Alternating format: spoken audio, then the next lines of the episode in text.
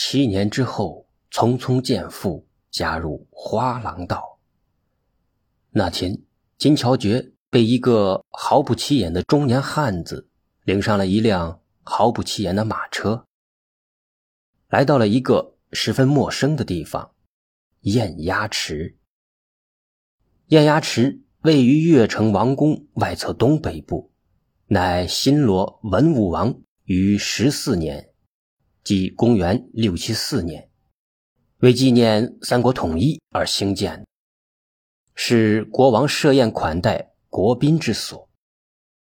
燕鸭池东西南北各长二百余米，接近圆形。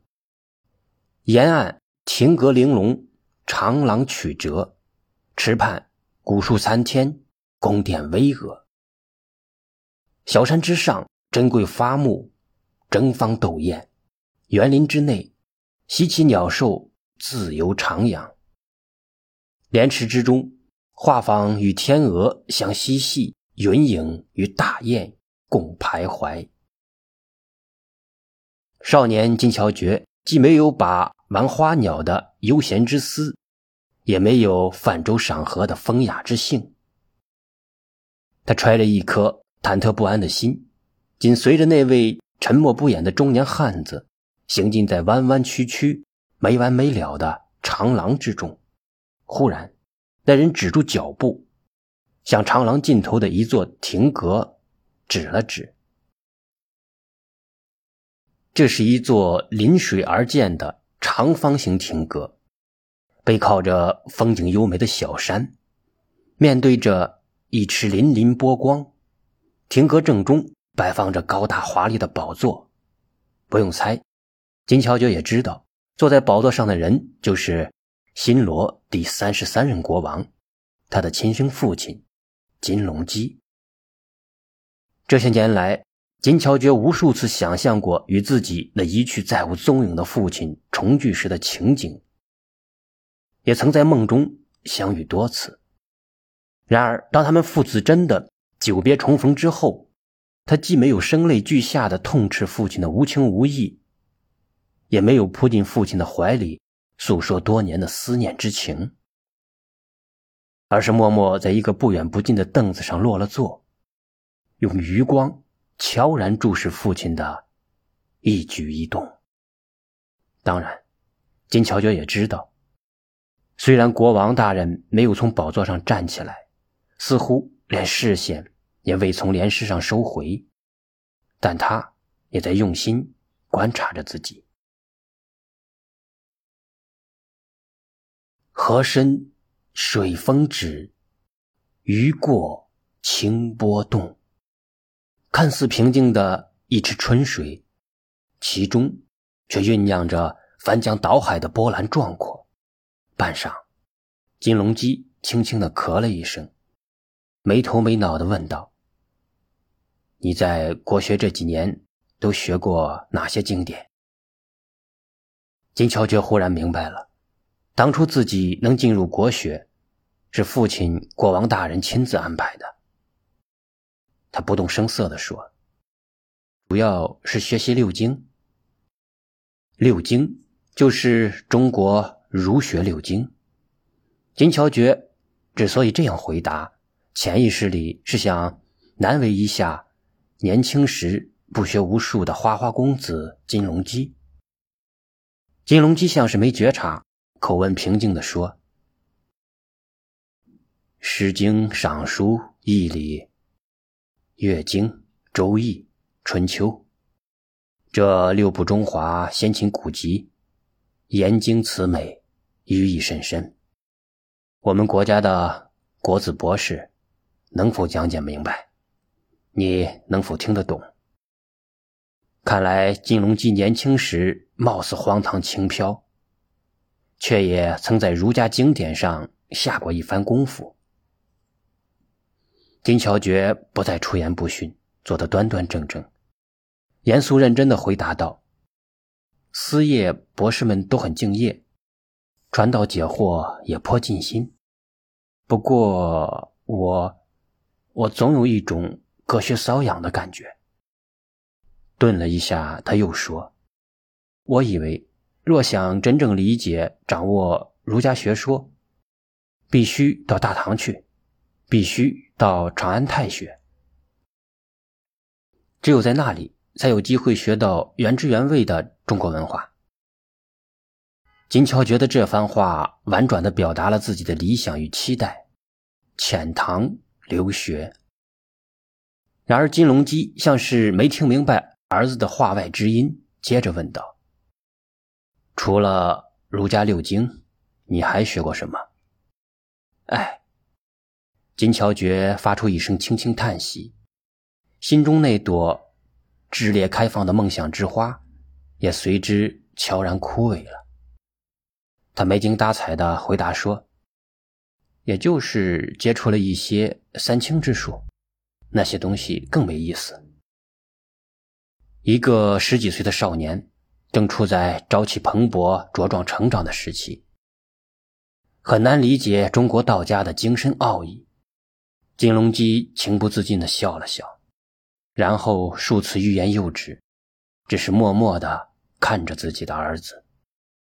静，静默。此时，在这父子二人中间，是一个巨大的难言之隐。它像一块难以融化的坚冰，横亘在两人的心灵之间。其实，金乔觉已经感觉到了。虽然父亲一去不归，虽然他当上了高高在上的国王，也另娶了新欢，甚至还生了儿子，但他心里还是惦念着南山下的那个家，挂念着两个儿子与曾经的爱侣。你，你弟弟，你。金龙基刚想向金乔觉询问他们母子的情况，忽然长廊那端传来一声禀告。王后与重庆王子驾到。金乔觉应声抬头，看到从王宫通向掩牙池的宫门之中，走出一位盛装的美妇。她身后的宫女怀里抱着一个两三岁的幼童。哦，这就是他的继母以及同父异母的弟弟。他正不知如何是好，那位领他前来的中年汉子像幽灵一样的出现了。急忙拉着他的手，向来时的长廊退去。临出亭阁之时，金乔觉听见父亲压抑着声音，急急忙忙的说道：“乔觉，你不用再回国学了，去中央花廊道吧。一时金顺元会为你安排的。”也就是从这一天起，金乔觉被动的离开了国学。加入了所有新罗青少年梦寐以求的花廊道。花廊道是由新罗真兴王于公元五七六年将新罗青少年进行身心修炼的民间团体。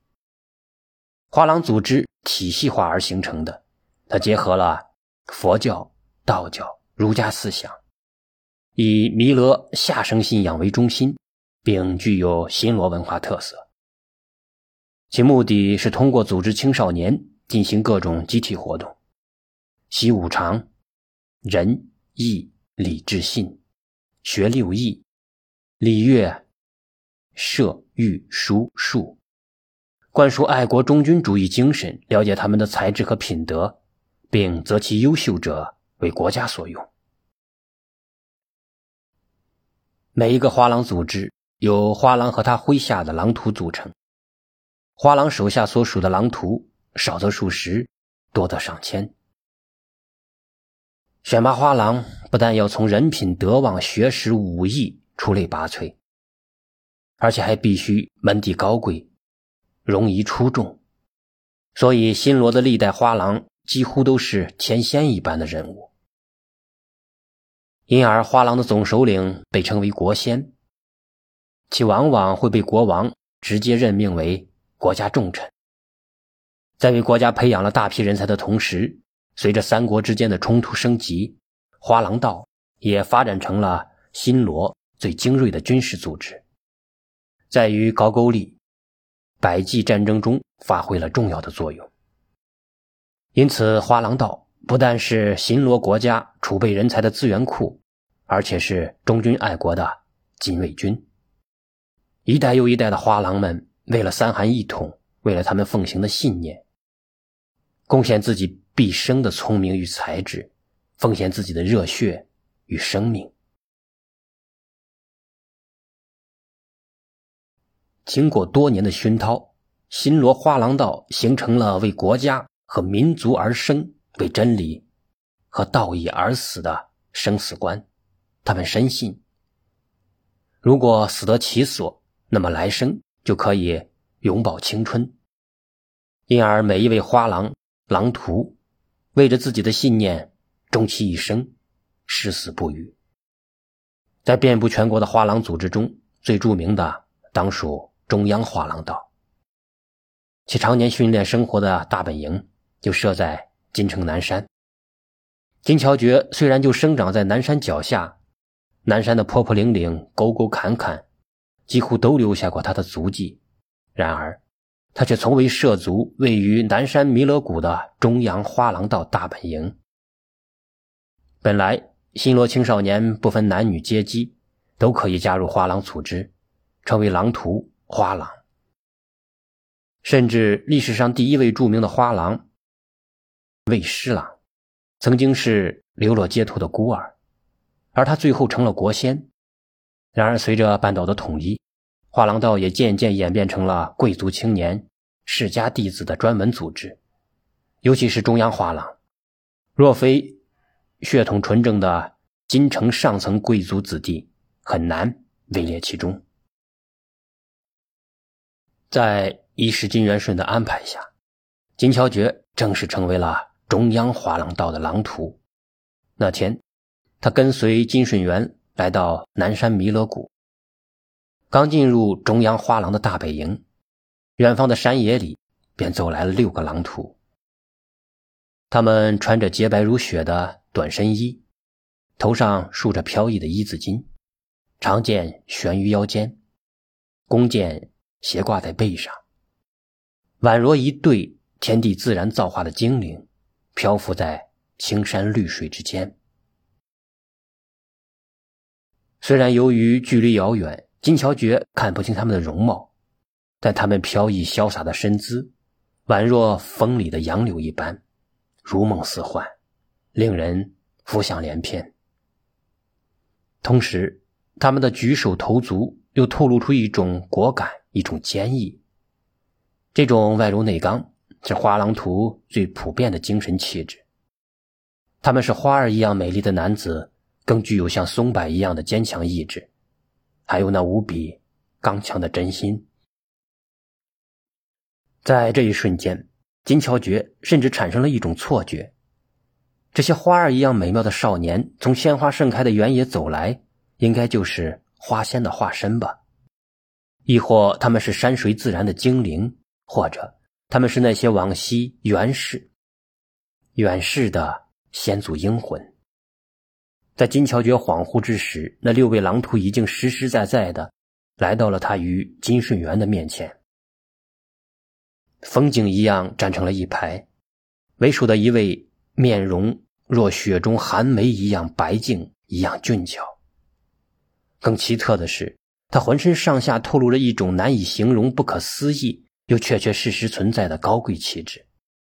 这种气质似乎早已沉淀在他的骨头里。融化在他的血液里，充满了他身体的每一个细胞。所以，就算他站立不动、一言不发，这种气质依然让人肃然起敬，不是吗？连一世金元顺都对这位后生敬慕三分，以十分尊重的口吻介绍道：“这位金圣珠乃是当朝兵部令角干的长公子。”角干，也就是一罚十，是新罗十七级关节中最高级别的贵族，只有国王的亲属才能获得。而兵部令一般都兼任宰相，可以说是一人之下，万人之上，是权力地位仅次于国王的人物。难怪金顺元对他如此的尊敬，难怪他的气质如此独特。原来是。王室禁属，世袭了几百年的纯正贵族。紧跟着金圣珠的是一位体型魁梧、英气勃发的少年。他下巴微微翘起，目光下视，神色中隐隐有几分傲然。这位是朴载熙，他的父亲是苏盼。第三位身材虽然矮小，但目光锐利如鹰，似乎能窥视到人的内心。金顺元对他显然不像金圣珠那样熟悉。于是金圣珠自然而然的代替金顺元介绍道：“席中鹤，也是真古苏盼出身。第四位英俊少年名叫崔正勋，其父亲乃第四姬贵族波真实。第五位、第六位分别是薛明哲、李振轩，同为第五级贵族大阿史出身。”金巧觉不禁暗中惊叹了一下，这六位狼徒都是最高等级的真古血统，就算金巧觉的王子身份得到承认，他也难以与这些可以世袭最高等级贵族地位的少年们相提并论。按照惯例，该轮到金巧觉自我介绍了，然而他却十分为难，在来时的路上，金顺元曾反复叮咛他。一定要保守住自己是国王之子的秘密，以防他人对自己不利，并且金顺元委婉的表达，这也是他父亲的意思。正当他不知如何是好之时，金顺元十分及时的说道：“他叫金乔觉，原是国学的书生，今后就成为你们当中的一员了。”金乔觉在金顺元的示意下，依次走到他们每个人面前，恭恭敬敬的施礼，并说道：“晚辈金乔觉。”请前辈多多关照。他们两人似乎配合的天衣无缝，却无论如何也不会想到，正是这个机缘，为金桥绝之后后的生活埋下了重大的隐患。他因此而饱受屈辱，精神与肉体都受到了极为残酷的摧残与折磨，他的命运也随之发生了重大的变化。